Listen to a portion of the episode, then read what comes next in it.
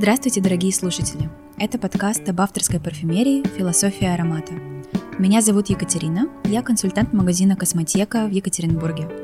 Здесь я делюсь историями создания культовых парфюмов и развенчиваю мифы о них, а также даю советы, как найти свой аромат.